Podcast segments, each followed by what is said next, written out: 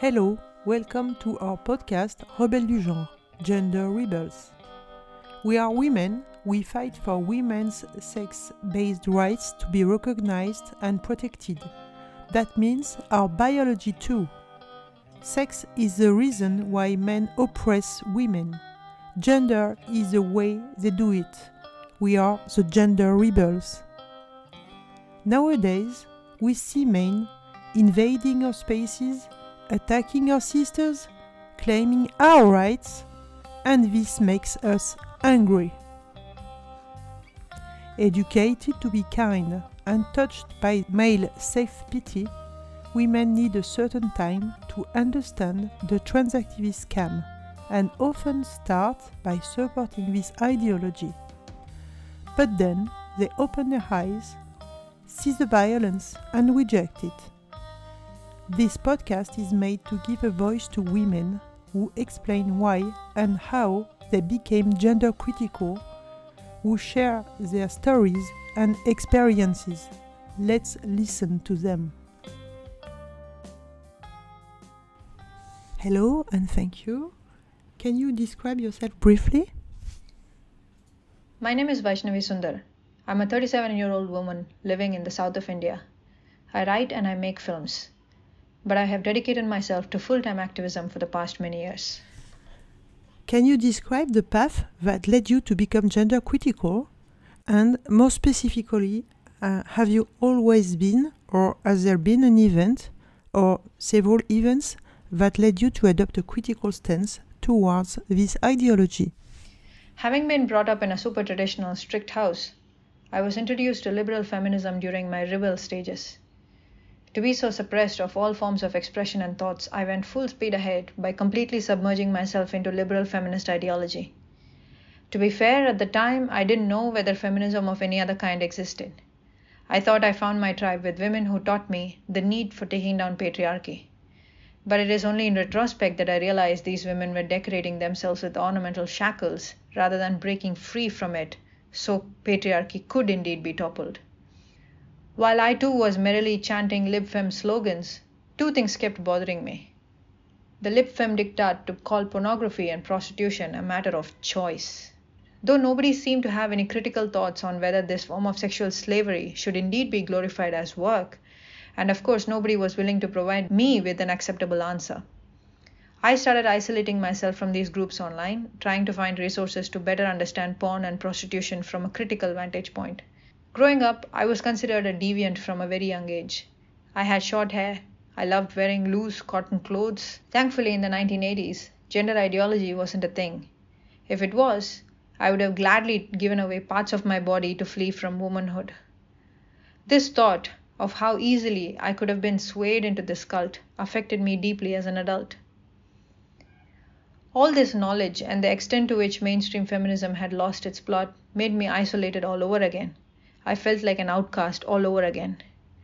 Thankfully, when I tried to seek a more critical look into sexual exploitation of women's bodies, I found several women talking about prostitution not being a matter of choice or that there is nothing empowering about pornography. The quote by Rachel Moran forever stuck with me since. The assumption of choice leads to the conclusion of consent. From that point on, finding myself to be critical, even abolitionist, of gender was a mere tiny step. Consuming so many books on the harms of all forms of sexual exploitation of women, including the ones perpetrated by gender identity ideology or transgenderism, has now emboldened me to rethink my whole life. How deluded would I have to be to see so much evidence right in front of my eyes and still think liberal feminism had any merit at all? If anything, I convinced myself, and I think it is true, that liberal feminism was just a veneer under which male rights activists lurked. Why do you think this ideology poses a threat to women, to their rights, to children, to society, and for democracy? I think the biggest threat comes in the form of erosion of language. If we don't have the language to describe our problems, we can't reasonably arrive at any solution. And this ideology is sinister in its misogyny, in that it has especially eroded the sex based language, so we can't talk about sex based oppression. They want to eliminate our ability to point out that we are able to see through their misogyny. This is no different from any lawless country that is governed by fear and domination, propagating a militarized control of female bodies, thoughts, and movements, expecting its subjects to mindlessly chant slogans in favor of the oppressor. History is a great precursor that could warn us of what's to come if we give a person, a thought, an ideology, unlimited freedom and control of language. But because they dress up transgenderism with pink frills, it seems it causes a worldwide mass delusion and selective amnesia. What made you decide to testify under your real identity? Have you ever been subjected to pressure, threats, perceived or real danger in your entourage, professional, personal, fear for your loved ones, etc.? Or, on the contrary, do you feel safe to speak freely? I don't know how to be quiet, knowing what the future for women and girls look like. I didn't have an opportunity to hide behind anonymity because I didn't think it was such a risky business to stand up for women's rights. In fact, I didn't think my views on this issue were explosive to begin with. I have since evolved and become more hardline on a lot of things like pronouns and other seemingly innocent terrorism. But back when I voiced that women's safety comes above a man's feelings, I was already put on a pillory and it was too late, or rather, too pointless to cover. I have lost all opportunities in my city, in a way, my country. My films have been blacklisted. I don't get paid gigs anymore. Media companies that used to employ me to write for them have all revoked the offer and stopped replying to my emails. My films used to be screened with interest by many groups, but now nobody does. I have trouble finding crew members willing to collaborate with me on my films owing to my fascist views of the world. I lost countless friends and some family members too. I don't worry about safety so much as I worry about the need to speak the truth. I don't think I care about anything other than advocating for women's sex based rights.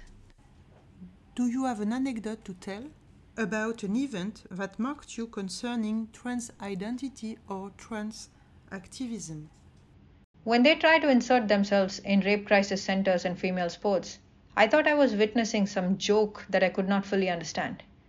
I recall being so numb, unable to sleep much when it wasn't a joke after all. Then, when I learned about the growing number of young girls opting for transition, that was my last straw. That also was the beginning of my interest in making films on the topic since then. Some of you may have watched Dysphoric, my four part documentary series on the rise of gender identity ideology all over the world.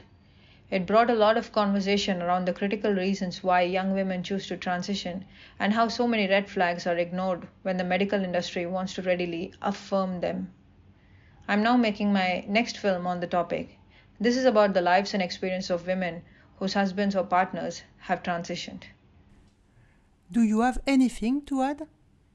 I would love any and all support from the readers in ensuring I'm able to bring this film to you. It is the voices of women who resist this ideology who are constantly silenced in our current times, and that's why it's precisely those voices that we ought to amplify. Once done, the film will be free to watch online, just like Dysphoric. Your support is much appreciated. Thank you so much, Vaishnavi Sundar, both for your dysphoric documentary that everyone can watch on YouTube it is a very fantastic documentary, and for all your work to defend women's rights. Thank you to our listeners who can help finance your next documentary, and thank you to all those who share this podcast and make women's voices heard.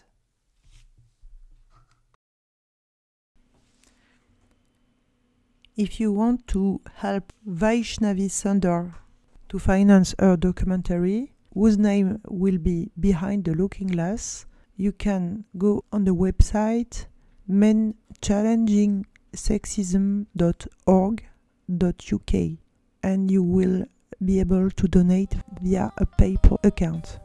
Thank you so much. Thanks a lot for listening to our words and do not hesitate to share them everywhere and please sign the Declaration on Women's Sex Based Rights, womensdeclaration.com.